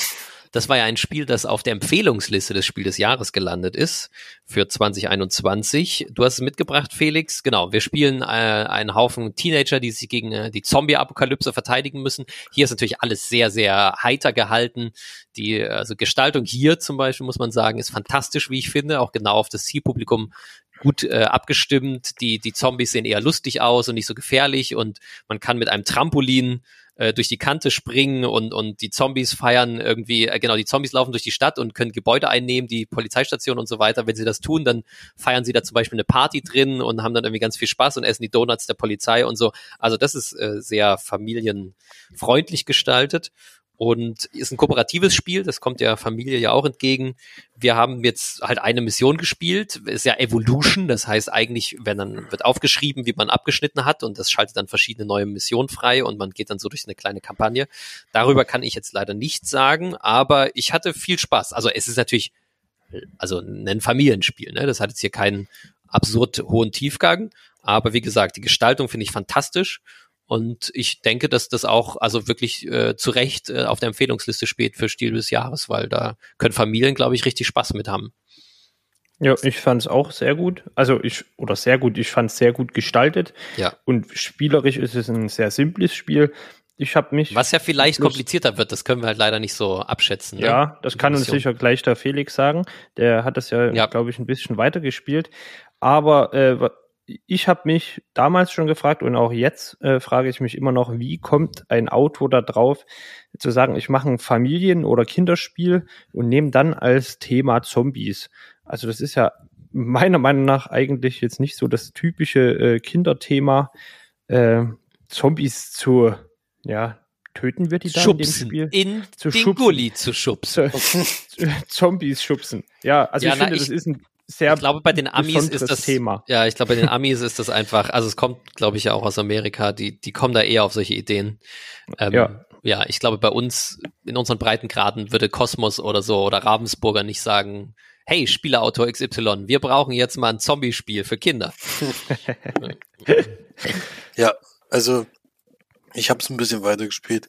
Es ist so, dass es schon komplex wird. Es ist so ein bisschen wie wie Harry Potter Kampf vom Hogwarts natürlich nicht in dem Schwierigkeitsgrad so stark steigend. Also Harry Potter ist ja gegen, also wird ja immer, immer schwerer, also bockschwer kann man sagen. Ja.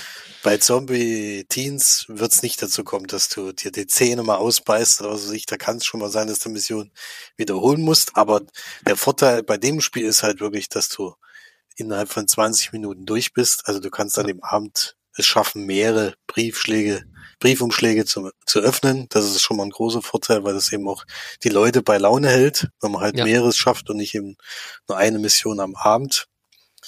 Äh, dafür ist es halt deswegen auch so gut als Familienspiel geeignet. Und also komplexer würde ich jetzt sagen, wird es nicht unbedingt. Es wird eher, ja, es kommen neue Charaktere dazu, die Ereigniskarten ändern sich und werden erweitert und so.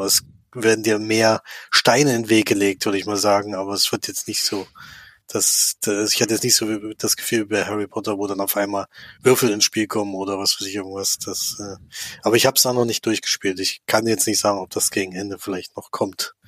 Ja, ja. aber funktioniert auf jeden Fall gut. Äh, kann man gut machen. Ist das übrigens, wenn man Zombie Kids gespielt hat, hat man genau dasselbe Spiel schon gespielt. Wenn man jetzt die erste Runde spielt, die wir gespielt haben. Ah, okay. Äh, das ist sozusagen das Grundspiel gewesen und die Legacy ist dann eigentlich, wenn du den ersten Briefumschlag öffnest, ändert sich das Spiel. Und es war nicht nur, das muss ich dich korrigieren, nicht nur äh, auf der vorgeschlagenen Liste, sondern es war einer der drei Nominierten. Ach so, sogar Nominierten. Oh, ja, sorry, ja. ja, richtig. Ja.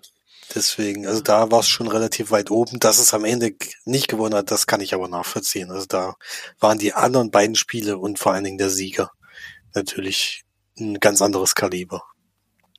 Ja.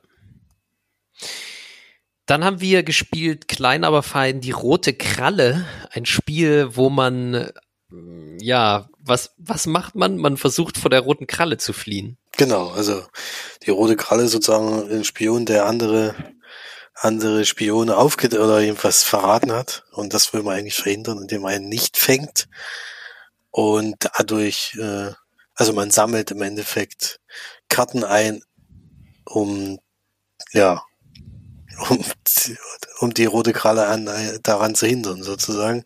Und je weiter man eben fortschreitet, also wenn man eine Runde verliert, geht man nicht auf so einer Punkteleiste nach vorne. Wenn man ganz vorne ist, hat er die rote Kralle geschnappt. Das will man verhindern.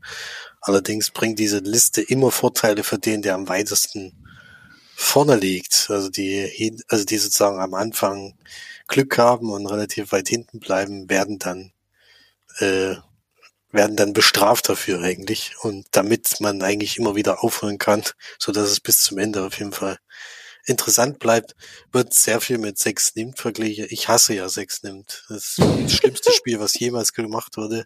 Ich finde ja Sex nimmt ganz super. toll. Ja, ich auch. ist, das kommt bei mir auf jeden Fall, das kommt bei mir niemals in die Sammlung. Aber es hat tatsächlich ein bisschen was von Sex nimmt, genau. Es, es gibt so Kartenauslage und man muss am Anfang immer wählen, ja. aus welcher Reihe man seine Karten nimmt, genau. Das, das ist auf jeden Fall. Aber ansonsten finde ich das äh, auf jeden Fall amüsanter. Sex nimmt, da rege ich mich zu sehr auf. Ich hatte das schon an dem Abend gesagt, wo wir das gespielt haben, die rote Kralle. Da sagte ich schon, äh, Sex nimmt ist für mich äh, das bessere Spiel. Ja. Also so unterschiedlich sind halt die Geschmäcker. Ja, ich absolut. konnte jetzt mit dem Spiel die rote Kralle nicht besonders viel anfangen. Mich regt das ein bisschen auf, so, also dieses, was du schon sagtest, Felix, dass es bis zum Schluss spannend bleibt, das war mir ein bisschen äh, zu sehr draufgedrückt. Also eigentlich funktioniert das Spiel ja wirklich gar nicht äh, dass es nicht äh, oder jetzt habe ich mich selbst äh, verquatscht.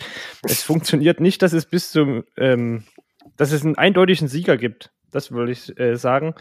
Äh, weil es wird es so drauf, dass es einen es, eindeutigen es, Sieger gibt. Ja, es, es wird so kräftig verhindert. Ich weiß, ich war äh, grottenschlecht gewesen bei dem Spiel und war dann am Ende doch wieder weit vorgekommen, einfach weil eben dieses Spielprinzip dich da so hinlenkt, dass das gegen Ende dann für die so schwer wird und die, die hinten dran hängen, die kriegen Vorteile. Das fand ich, ja, mag, mag ich nicht so anspielen. Das war so eine praktisch eine Hilfe für die, die, die noch nicht so weit vorangekommen sind, sozusagen. Ja, ja. Ich, ich, fand ja, also ich würde es vergleichen, ich finde 6 nimmt sehr charmant und vor allen Dingen kann man das auch einfach mit wahnsinnig vielen Leuten spielen und das skaliert gut und es ist halt ganz schnell erklärt, die rote Kralle ist das Ganze praktisch inkomplizierter, aber mein Gefühl ist halt, dadurch ist, entsteht in dem Falle hier nicht so unbedingt ein Mehrwert. Also ich hatte das Gefühl, dadurch ist es dann halt wieder für weniger Leute was und es geht nur mit weniger Leuten zu spielen. Der Einstieg ist ein bisschen höher und das alles zusammen hat aber mir nicht mehr Spielspaß bereitet, sondern dann spiele ich ja lieber zwei Runden äh, sechs nimmt in der Zeit. So wäre mein Gefühl. So, auch wenn der Vergleich ein bisschen hinkt, ist mir schon klar. Das ist nicht, das ist nicht zu vergleichen, dass es das gleiche Spiel ist. So. Aber so etwa der Erinner Mechanismus erinnert ein bisschen daran. So, das wäre aber auch mein Erstandruck, so, dass, dass ich würde den Leuten eher, aber da so eben so verschieden ist es, das äh, Sex nimmt empfehlen. Ja, als Abschluss vom Samstag haben wir dann noch zwei spannende Runden das Kneipenquiz gespielt. Äh, ja, da, das ist aber auch nicht angespielt, sondern das Kneipenquiz haben wir, keine Ahnung, auch sicher schon zehnmal oder so gespielt mindestens. Ist jetzt auch bei mir geblieben, damit wir das auch nochmal durchspielen können, bis wir alle Karten gesehen haben. Lisa hat schon die Erweiterung gekauft, die erste mit den neuen Fragen. Also ja, das spielen wir wahnsinnig gerne. Es ist wie ein, es simuliert einen Kneipenquiz halt aus der Kneipe, wie, wie das vielleicht man, manche, die, die jetzt gerade zuhören, kennen. Also das werden Fragen gestellt und normalerweise treten ja verschiedene Teams da gegeneinander an. Hier ist es so, dass wir praktisch gegen den Computer spielen, in Anführungszeichen, also gegen einen Kartenstapel, die, wenn wir die, die Antwort nicht selber wussten, dann kriegen die halt mehr Punkte als wir.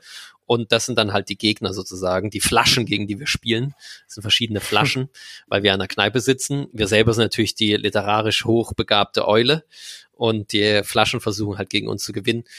Ja, äh, und dadurch ist das Spiel halt immer kooperativ, egal mit viel, wie vielen Leuten man spielt. Wobei mein Gefühl ist, ich habe es schon mal mit acht Leuten gespielt, das ist dann irgendwann grenzwertig, weil dadurch, dass es kooperatives Rätselraten, äh, Fragen, Quizfragen beantworten ist, dadurch ist es natürlich schon so, umso mehr Leute sind, umso mehr gewinnst du halt auch einfach. Also ich denke da so, so vier, vier Leute um und bei ist eine ganz gute Zahl. Fünf, sechs vielleicht auch noch, aber dann irgendwann gewinnst du halt immer, weil irgendjemand weiß dann auch alles. So aus dem Team, ist meine Erfahrung. Aber in dem, was es macht, ist es für mich eines der besten Quizspiele. Einfach mal so, zack. Ja, dem, dem gebe ich erstmal eine dicke acht von zehn jetzt hier. So, jetzt kommt ihr. Ja, äh, du hast das Spiel ja nur von mir äh, gekriegt, ja. weil ich es halt durchgespielt habe. Das spricht ja eigentlich schon äh, ja. für sich, dass ich es ja. auch super finde. 300 ähm, Fragen sind drin, die waren durch bei dir. Ja. Wir haben äh, eine sehr eingespielte Truppe, also wir gehen auch gerne mal so zu Kneipenquissen. Ähm, und da muss man sagen, wenn man da eben das Spiel mit, sage ich mal, sehr äh, gebildeten Menschen spielt, äh, die ein sehr breites Wissen haben, dann kann es eben ein bisschen zu einfach werden. Also äh, diese schwerste Stufe, die es da gibt, die haben wir dann schon regelmäßig in Grund und Boden gestampft. Ja, das muss ich auch äh, sagen. Wir haben aus, aus, du hattest das Spiel uns ja so überlassen, dass praktisch nur noch äh, gut hinsortiert die allerschwierigste Stufe ist, die dann noch ein bisschen verschärft ist, weil ja noch ein paar ja, Sachen, die, Joker, die, leicht, die Joker rausgenommen die Joker hatten wir raussortiert. Genau. Ne? Also mhm. auf der Stufe spielen wir auch immer und ich würde sagen, man gewinnt trotzdem so 80 zu 20, würde ich sagen. Hm. Prozent, ja. Prozent, ja. ja. Punkte nicht, aber. Nee, äh, nee, nee, nee, nee. nee. Äh, das stört mich jetzt bei dem Spiel aber eigentlich auch nicht so sehr. Nee, äh, nee, dann gewinnt man eben Spaß. sehr hoch, aber es geht um das gemeinsame Knobeln und diese Fragen finde ich echt super. Ich kenne auch andere Spiele, da sind die Fragen nicht so gut wie bei dem Spiel. Also ich bin mit dem Spiel oder war mit dem Spiel auch höchst zufrieden. Warum habt ihr denn nicht einfach eine, eine neue Fragenbox gekauft? Ja, weil da äh, ja du das Ah ja, weil ich es habe. Weil, okay. weil ihr das jetzt habt. also wir hatten ja, äh, ich hatte das Spiel ja quasi mit euch durchgespielt, äh, als ja, wir genau. die zwei Runden gespielt haben. Das ja, waren die, letzten. letzten Fragenkarten, äh, die ich noch die, nicht kannte. Und dann war ich durch mit dem Spiel und jetzt habt ihr es halt. du, du kriegst es wieder. Du darfst dir dann die neuen Fragen kaufen. Felix, willst du noch was sagen zum Kneipenquiz? Ja, es war für mich tatsächlich die erste Runde, wie ich das gespielt habe. Also ich kannte das vorher noch nicht. Und äh, jetzt inzwischen wurde uns ein Kneipenquiz tatsächlich zur Verfügung gestellt. Ähm, bin mir sehr gespannt. Das ist allerdings die Family and Friends Variante. Das ist dann wahrscheinlich für euch beide schon zu leicht. Naja, ich weiß vor, ich nicht, aber vielleicht. Könnte aber vielleicht dann leichtere deiner Familie doch sicher gut ankommen. Ja, also ich bin jetzt sehr gespannt. Äh, es ist jetzt gerade erst gekommen und werde ich bald ausprobieren. Also mir hat das da sehr gut gefallen. Ich hätte auch locker noch eine dritte Runde drangehangen, wenn ich die Fragen alle gewesen. äh, war, hat mir sehr viel Spaß gemacht und äh, so zu viert fand ich auch eine sehr gute Besetzung mit uns Vieren sozusagen. Ja. ja würde ich auch nochmal, genau. Also so um und bei vier ist, glaube ich, eine gute Spielerzahl dafür. Also ich wollte nur sagen, wir haben das ganz viel gespielt und wir haben einmal sogar die Variante gespielt, dass, weil wir, glaube ich, mit zwölf Leuten da waren, haben wir dann sechs gegen sechs gespielt oder oder ich, ja, oder fünf gegen fünf haben wir, glaube ich, gespielt. Das geht auch sehr gut dann. Aber das muss man wollen, ne? Da war dann die Familie so, oh, wir wollen nicht gegeneinander spielen, habe ich dann trotzdem durchgedrückt.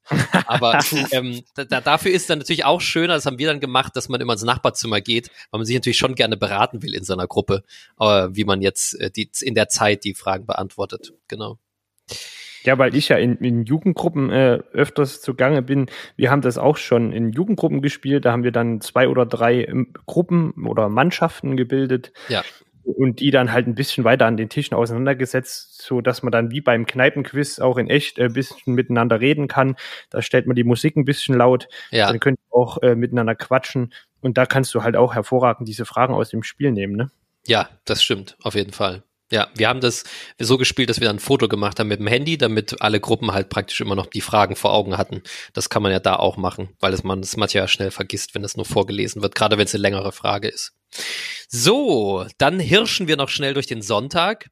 Da haben wir nochmal Throw Throw Burrito gespielt, zack die Wack, das haben wir schon. Dann haben wir äh, Viticulture, die Essential Edition gespielt ähm, ja, das ist ja ein Spiel, da baut man den Wein an, da muss man, also ein Arbeitereinsatzspiel, was den interessanten Twist hat, dass wir hier den Frühling, Sommer, Herbst und Winter haben, aber die Arbeitereinsatzzeit gibt es praktisch nur für den Sommer und für den Winter. Das heißt, man muss sich überlegen, ob man die Arbeiter im Sommer einsetzt und oder im Winter. Und wenn man dann halt nur noch einen Arbeiter übrig gelassen hat, dann kann man halt nur noch im Winter nur noch einen Arbeiter setzen. Genau. Und es ist halt so ein Mechanismus, der, den man auch erstmal aufbauen muss. Also man hat da so seine, seinen Weingarten und muss halt anfangen, erstmal Reben anzupflanzen, die müssen dann geerntet werden, dann muss daraus Wein gepresst werden und dann kann der auch noch reifen, der Wein, und dann muss man ihn schlussendlich verkaufen. Genau, ist ein Spiel, das gibt es auch schon länger am Markt, ist vom Jamie Steckmeyer, der auch Scythe gemacht hat und mit seinem Verlag ja relativ erfolgreich ist und zum Beispiel auch das ähm, Flügelschlag veröffentlicht hat. Genau, das ist einer seiner, seiner frühesten Spiele, Viticulture. Äh, nicht das, das früheste, aber eins, ich glaube, das zweite oder dritte Spiel von ihm, was er überhaupt veröffentlicht hat. Genau. Und was sagt ihr dazu? Ihr habt es, glaube ich, beide zum ersten Mal gespielt. Ja, ich habe es zum ersten Mal gespielt und äh, ich mache es einfach kurz. Ich fand es super gut. Ich fand es schön illustriert. Hat einen ja eigentlich ziemlich eigenen Stil. Ja, ähm, genau. Und ja, mir hat es von vorne bis hinten gefallen. Gebe ich auch acht von zehn. Ja, also kann ich mich nur anschließen. Optisch ein Highlight an dem Wochenende und spielerisch hat's mir auch sehr gut gefallen. Tolles Thema. Ja, äh, gibt's nicht so oft. Thema. Ja. ja. Und genau. Äh, hat mir Spaß gemacht ist ein Spiel, das ich schon länger habe, das immer wieder auf den Tisch kommt, das auch sehr gut zu zweit funktioniert, weil das Schöne ist, dort skalieren die Felder mit. Ne? Wenn man zu zweit spielt, dann darf immer nur eine Person auf das jeweilige Feld gehen. Und dann gibt's ja noch den Arbeiter, der immer auf alle Felder darf, auch wenn da schon einer steht.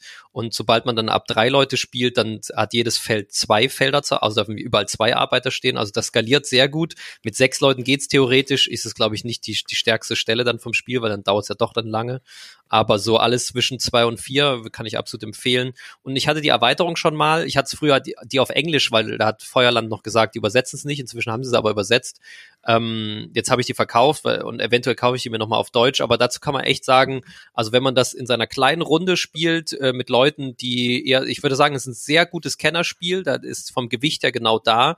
Dann kann man das gut machen. Mit der Erweiterung ist es dann schon eher Expertenspiel. Also dann rutscht es schon eins höher und hat dann aber, was schön ist halt thematisch, dann ist es sogar so, wie ich es gesagt habe, dann ist es in alle vier Jahreszeiten eingeteilt. Dann hat man also seine Arbeit, da muss man dann für Frühling, Sommer, Herbst und Winter aufsparen. Und das ist natürlich nochmal interessant. Also wer da noch ein bisschen mehr rausholen will, noch mehr Tiefgang aus dem Spiel holen will, der kann dann auch zur Toskana-Erweiterung greifen. Ja, dann haben wir ein besonderes Spiel gespielt, nämlich auf Deutsch ist es mal erschienen bei Cosmos unter Top oder Flop, äh, Top und Flop. Ähm, oder es war auch mal als Gambit 7 draußen, damals noch von Days of Wonder, das ist noch viel älter, die Auflage.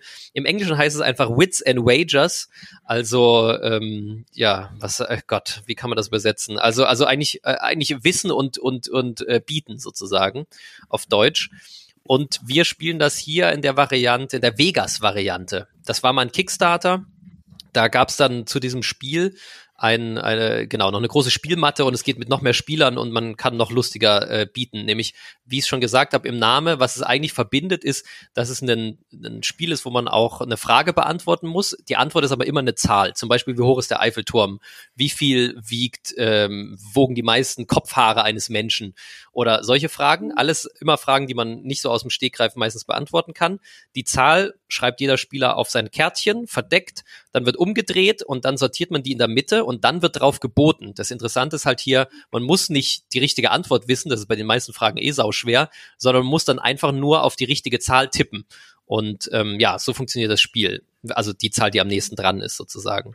Das ist jetzt im, in, grob erklärt. Und in der Vegas-Variante kommt halt dazu, dass man wie bei so einem Roulette-Tisch auch noch auf nur die roten Antworten tippen kann, also die obersten drei oder auf die nur die schwarzen und so weiter. Da gibt's ja noch mehr zum Bieten. Ja, ihr habt ja beide zum ersten Mal gespielt. Wie fandet ihr's? Ich fand es super, ich habe es mir gekauft. also ähm, äh, muss man sagen, es gibt's hier im Deutschen halt überhaupt nicht mehr zu kaufen. Absolute Frechheit, ja. Irgendwie zieht sich in Deutschland. Wie gesagt, zwei Verlage haben es probiert, ich glaube, aber sie haben es nicht gut genug vermarktet, ja. beziehungsweise nicht die richtige Version, weil du musst die Vegas-Version verkaufen. Das, es, es muss definitiv die Vegas-Version sein. Ähm, ich habe mir äh, von, von dir habe ich ja äh, die Gambit 7 Fragen, die jetzt schon halt alt sind, äh, bekommen. Ja. Aber die allermeisten, da spielt die, äh, da spielt es eigentlich keine Rolle, wie ja, alt die sind. Genau. Und dann habe ich mir erst noch selber so einen, äh, einen Teppich gebastelt. Spielplan, ähm, genau. Ja. Aus, aus, aus Papier. Da hat dann jemand sein Bier drüber gekippt, dann war er kaputt. Äh, und dann habe ich mir, äh, dann habe ich mir die äh, Wits and Wagers äh, Vegas Variante aus Australien importieren lassen, weil woanders kriegst du das nicht mehr her. Was? Nicht aus UK, äh, nicht aus Großbritannien? Äh, das hat, das kriegt man auch von dort, aber das Lustige war, dass äh, der Händler, ich weiß nicht warum, aber der hat das versandkostenfrei von Australien nach Deutschland geschickt. Was? Und Hä? war damit mit, mit, mit Abstand Schiff? der günstigste. Ach, ja, äh, ist, ist lustig, weil auf der Website dann, äh, nachdem ich es dann bestellt habe und der das hergeschickt hat, äh, hat es dann auch auf einmal 10 Euro Versand gekostet. okay, aber da war er fair, da hat er nicht gesagt, das war ein Fehler. Ja, äh, hat er mir tatsächlich so hingeschickt. Von daher hat sich für mich dann irgendwie äh, gelohnt. Ich bin sehr froh, dass ich es habe. Ich habe das auf jetzt schon, ich habe das jetzt schon so häufig gespielt. Und äh, viele Leute bei so Quiz sagen halt so wie, äh, nee, ich bin zu blöd für sowas. Und das ist bei dem Spiel eigentlich halt völlig egal. Du kannst da irgendwelchen Quatsch hinschreiben, kannst dich völlig verschätzen und kannst ja trotzdem Punkte machen, ja. weil die anderen ja auch irgendwas schätzen müssen. Genau, und, und das, das habe ich auch ich, schon gesehen. Du musst auf einmal besser ja. im Schätzen sein als im Raten. Ja, also ich fand, ich fand es super gut. Äh, das Spiel finde es super gut und es ist schon sehr häufig bei uns auf den Tisch gekommen. Ja, Felix? Also kann ich nur zustimmen. Wo ich das Cover gesehen habe, muss ich ehrlich sagen, habe ich mich, äh, haben wir uns erstmal drüber lustig gemacht, muss man ehrlich sagen. Hätte ich nie das erwartet. Das deutsche Cover, ne? Ja, das, das, das war das deutsche Cover von der Kosmos-Edition, ja. Die sind ja, auch also es sieht einfach aus. nur bescheuert aus. Ja. Hätte ich mir nie gekauft, wenn ich das gesehen hätte. Ähm, und dann versteckt sich da so äh, mega lustiges Spiel dahinter. Natürlich auch mit der Aufmachung, die ja. trägt da natürlich einiges dazu bei. Also wenn, dann möchte ich es auch so wieder spielen. Aber es war. Und mit Pokerchips natürlich. Und mit Pokerchips. Ja, genau. auf jeden Fall. Das, das trägt einfach viel dazu bei. Aber der Mechanismus ist einfach super witzig und für mich unerklärlich. Also ich kann mir nicht vorstellen, dass es viele Leute in Deutschland kennen, was eigentlich schade ist. Ja. ja. Das muss man so nochmal in aller Deutlichkeit, also ja, das ist, ich habe das auch wieder durch meine amerikanischen Freunde, die ich zu viele gucke auf YouTube, erfahren, dass das eins der meistverkauftesten Partyspiele in Amerika ist. Und da bin ich ja dann immer neugierig und ja, habe das in der alten Version schon gekauft, in der alten deutschen, habe die dann auch sehr händisch umgeschrieben, dass die mehr wie die Vegas-Variante ist. Und dann gab es irgendwann mal bei über Boardgame Geek jemand, der das in Deutschland, Brave New World ist da so ein äh, Laden in Deutschland, der das manchmal so amerikanische Spiele im Original verkauft, an die man sonst nicht rankommt. Ja, da bin ich dann da rangekommen und also wenn ihr da die Augen offen haltet, genau, schwierig wird es halt, ihr müsst halt die verdammt und die ist leider inzwischen teuer, irgendeine, ja, der, die Kosmos-Version ist halt die aktuellste gewesen. Ich glaube 2015 ist die äh, aus dem Print gegangen. Das ist halt schwer, da nochmal ranzukommen, damit ihr die Fragen habt auf Deutsch, weil auf Englisch geht es eigentlich auch, man kann die eigentlich auch übersetzen. Also die Vegas-Version kriegt man auch so.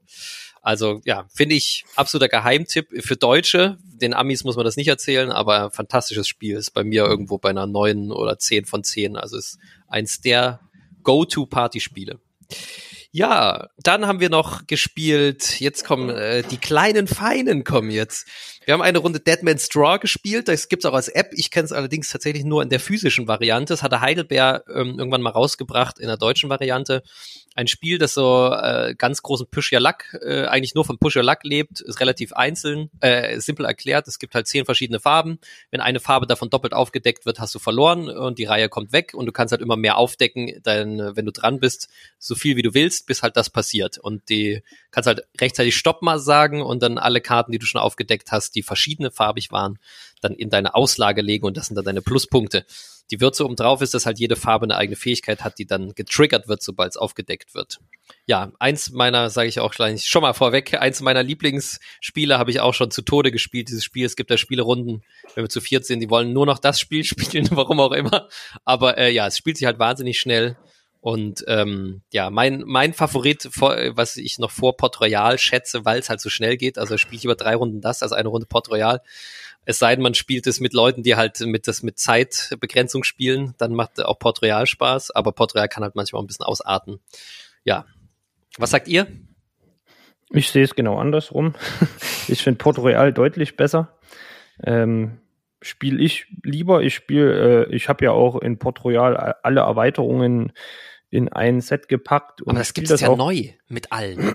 ja, richtig, brauche ich nicht. Nee, brauche ich nicht. Weil bearbeitet grafisch. Ja, das äh, finde ich. Ich finde es, also deswegen hole ich mir das Spiel nicht neu, weil ich finde die alten Grafiken eigentlich super gut. Ähm, ich spiele Port Royal viel lieber als Deadman's Draw. Interessant. Also, ja.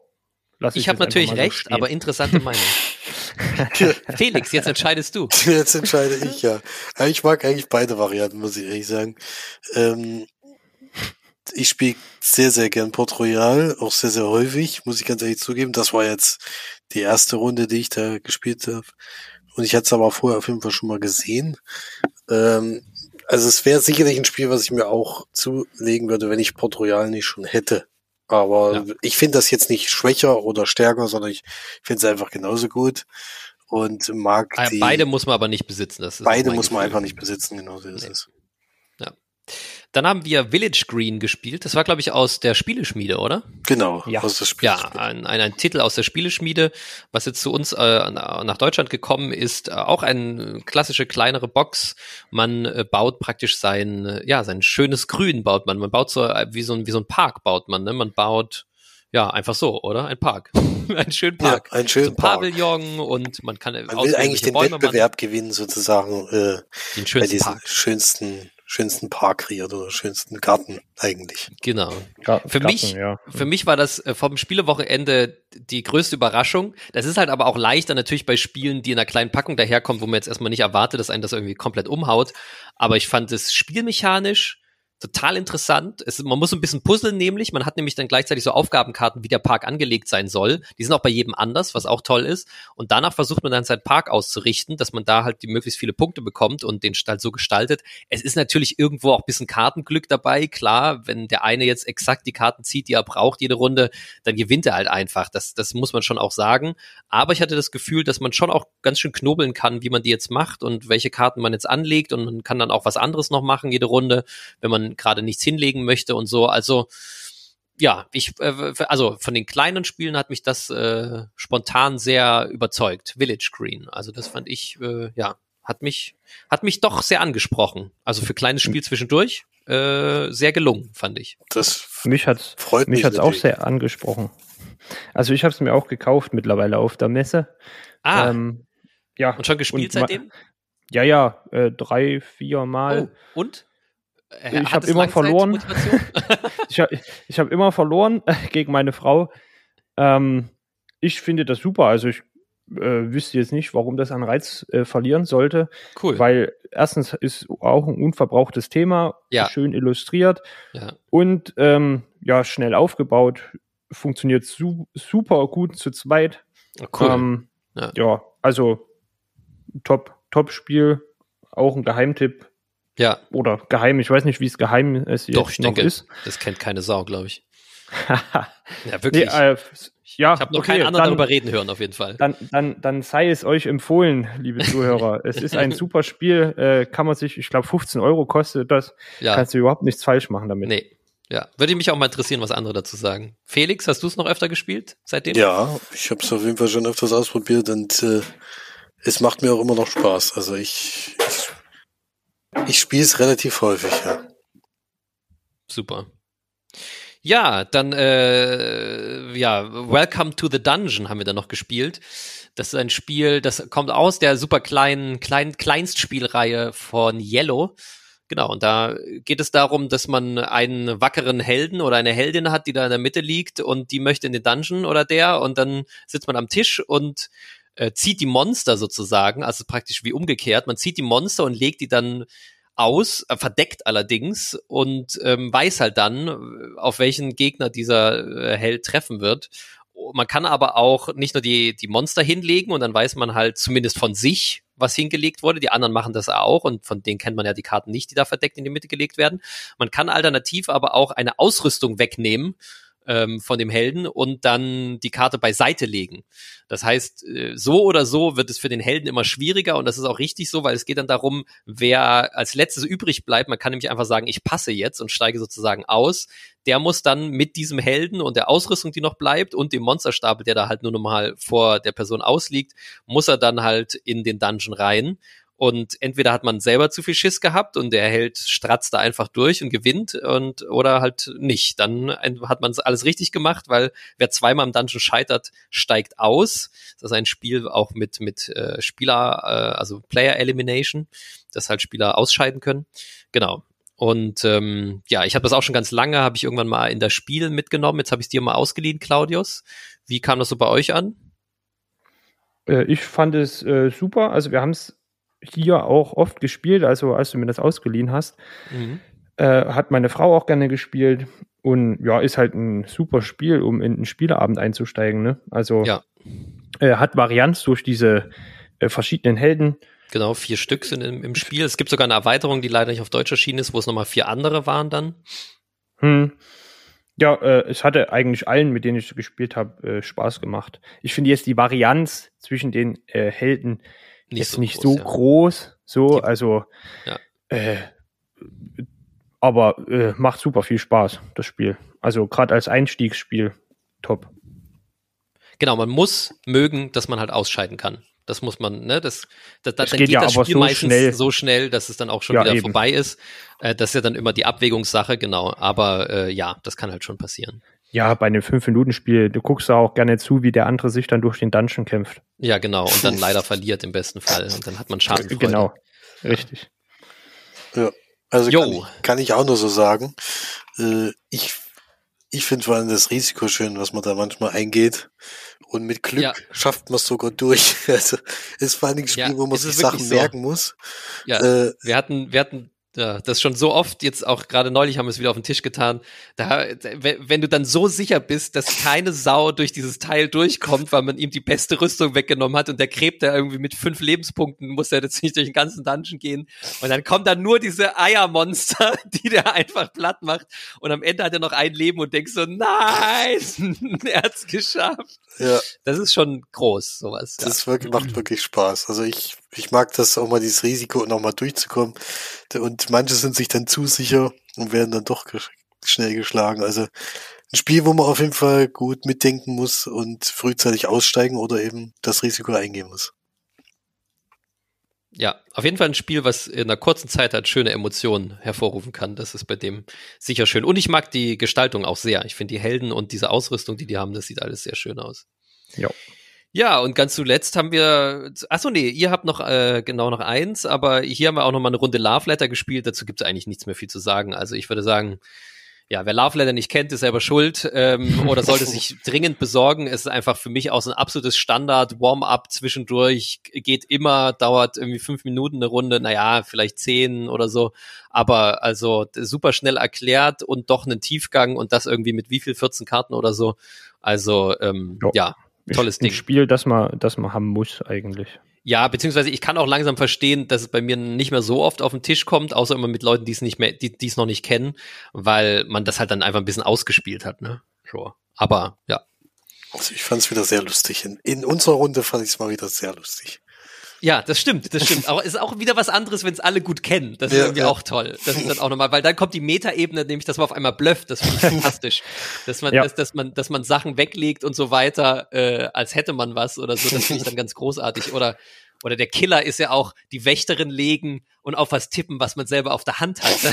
Das ist auch der große Bluff. Also da, gibt, da gibt's schon noch Feinheiten. Das darfst du doch nicht verraten. Das darfst du verraten, hallo, deswegen bin ich immer. Ja, und dann enden wir mit einem sehr kontroversen Spiel. Das heißt auch noch Blitzkrieg. Äh, also im englischen Original auf Deutsch heißt Winziger Weltkrieg, weil es irgendwie in diese Winziger-Reihe passen soll, die der Schwerkraftverlag hat. Oder inzwischen auch fast nicht mehr, glaube ich. Die bringen ja auch kaum noch was von dem raus. Aber sie wollten es da irgendwie reinpacken, auch wenn das inhaltlich eigentlich von einem ganz anderen Autor ist und so.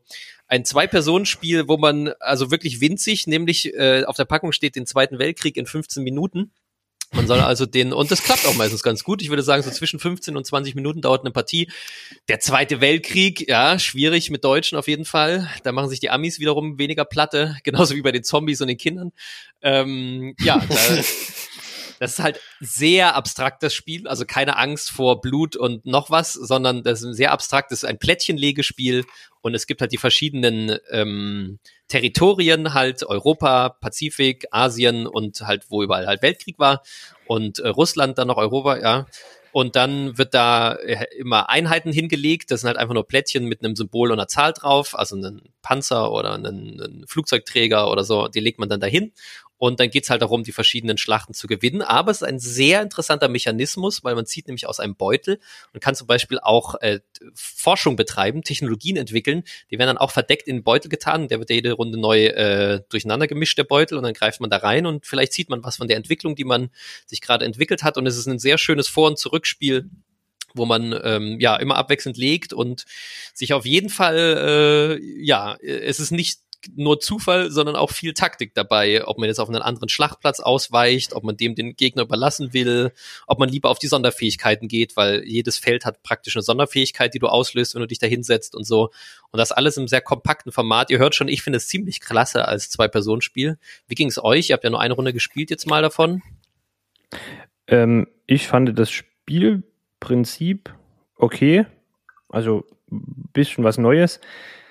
Was ich furchtbar finde und deswegen werde ich es mir niemals holen, ist das Thema. Also es wird ja auch von anderen äh, recht kontrovers diskutiert, das Thema. Ich finde es schwierig, wenn ich bei einem Spiel äh, Deutschland spiele und versuche, einen Zweiten Weltkrieg zu gewinnen. Also äh, da sage ich mir, nehmt doch einfach ein anderes äh, Thema und äh, da habe ich jetzt mal gehört, dass tatsächlich das ja. gleiche Spiel nochmal nee, rauskommen soll. Ist nicht das gleiche. Es, äh, es ist jetzt, ähm, Cäsar ist jetzt draußen. Ja, genau. In Englisch. Ach, das ist genau. schon. Okay. Es ist schon, ist schon draußen, aber das ist praktisch mit demselben oder mit einem ähnlichen Regelwerk nochmal anders. Und äh, genau, halt ein anderes Thema, aber es ist auch äh, anders. Es ist nicht, also es ist wirklich ganz anders, auch von denen man, man legt da seine Plättchen zum Beispiel immer in die Mitte und dadurch gehören sie immer zu zwei äh, Gebieten gleichzeitig und so. Also es ist inhaltlich auch nochmal eine Ecke anders. Ja. Aber, Soll aber, aber genauso gut sein. Ja, ja, ähnlich. Ja. Ja, und äh, also ich würde mir dieses Spiel niemals kaufen wegen dem Thema. Also ich habe es ja mit Felix gespielt und wir beide ähm, äh, fühlten uns nicht ganz so wohl dabei, dieses Spiel zu spielen. Also ja, ist ganz deswegen, komisches Gefühl, was man währenddessen ja. hat. Ja. ja, also deswegen bin ich bei dem Spiel raus. Äh, ja, äh, Cäsar, wenn jetzt das Spiel mit Cäsar kommt, finde ich es vielleicht okay. Cäsar war jetzt auch nicht der friedlichste Mensch auf der Erde. Muss man auch aber, sagen, ja. Ja. aber das finde ich besser, als eben so Zweiten Weltkrieg nachzuspielen. Da, ja, bin ich zu, prüde oder so. prüde ist ja wahrscheinlich nee, empfindlich vielleicht. Empfindlich, ja, ja, aber es ist auch, es ist halt auch genau das, was eben im Zweiten Weltkrieg gefühlt äh, passiert ist. Und er spielt man da im Endeffekt direkt nach. Ist schon ein komisches Gefühl. Also wenn man da eben seine Bomben ja. Äh, verstärken kann oder äh, seine Angriffe stärker und was für sich alles machen kann, um mehr Schaden anzurichten, äh, kann ich in ein völlig Fantasy-Thema oder Science-Fiction meinetwegen auch, kann ich gut mit klarkommen, aber dass da dass der Zweite Weltkrieg nachgespielt wird, äh, hat mich auch gestört. Ja. Genau, also ich habe, äh, dafür gibt es natürlich, glaube ich, gerade in Deutschland nicht so eine riesen Zielgruppe dafür. Wie gesagt, ich glaube, die Amis machen sich da gar keine Platte, äh, die finden das Thema eher super spannend. Da gibt es noch paar andere. Es gibt ja auch, ja genau, es gibt ja so eine Art Zug um Zug, äh, was super easy ist, aber halt auch im Weltkrieg spielt. Das, das wird bei denen auch als Familienspiel gespielt. Also da, äh, ich glaube, die sind da nicht so zimperlich, aber klar ist es halt nicht so ein, so ein Teil ihrer Geschichte wie bei uns. Und ähm, genau, deswegen glaube ich, ist der deutsche Markt da nicht so, äh, ja, der, ist der nicht der beste dafür, weil wir gehen dann doch anders mit dem Thema um. Ich persönlich habe jetzt damit kein Problem. Ich kann das für mich abstrahieren und habe da, also ich verstehe aber total, was ihr sagt und ähm, kann auch so jeden verstehen, der sagt, deswegen will er das Spiel nicht spielen. Äh, verstehe ich sofort. Muss er ja auch nicht. Kann ja jeder kann sich überlegen, was er spielen mag und was nicht. Ich würde auch sicher nicht jedes Thema spielen oder finde Themen spannender und nicht so spannend. Aber zum Beispiel, ich weiß, es ist ein Hink der Vergleich, aber ein Film wie Das Boot oder so, also ich kann auch gut einfach Filme gucken, wo irgendwie die Deutschen jetzt groß äh, die Hauptrolle spielen, auch wenn es alles Nazis sind, in Anführungszeichen. Aber ähm, ja, da finde ich trotzdem irgendwie interessant, sich da in dem Sinne mit Geschichte auseinanderzusetzen und ähm, ja, kann das sozusagen in so einem abstrahierten Brettspiel irgendwie auch ganz gut. Es gibt ein umgekehrtes Spiel, das ist auch schwer hat sicher in Deutschland, wo man ähm, die Schwarze Kapelle heißt es, äh, Black Orchestra auf, auf, auf Englisch, ähm, macht sicher hier auch kein Verlag. Da muss man umgekehrt praktisch im Widerstand kämpfen und äh, das äh, finale Attentat auf Hitler äh, schaffen zu, zu machen. Finde ich auch als Thema, als Thema super interessant, aber mir ist auch völlig klar, dass es in Deutschland äh, zu Recht nicht rauskommt. das, da möchte sich hier kein Verlag die Finger verbrennen. Auch wenn es nicht positiv ist für die Nazis, aber das kann halt auch passieren, weil es kooperativ ist, dass ihr einfach verliert. Dann habt ihr es halt nicht geschafft. So. Ähm, ja, so, das war unser Rückblick über ein langes, langes Spielewochenende und damit wollen wir jetzt auch diese Folge final beschließen. Bleibt uns gewogen. Wir haben einen wunderbaren äh, Brettspielperlen Instagram-Kanal, wo ihr gerne immer reinschauen könnt. Lasst einen Kommentar da, lasst äh, äh, ja gerne äh, besucht unsere wunderbarste Seite und natürlich könnt ihr viele Freunde weiter unseren Podcast empfehlen und äh, den Feinden empfehlt ihr es natürlich nicht. Also, bis dahin. Macht es gut, bis zum nächsten Mal. Ciao, ciao. Tschüss. Tschüss.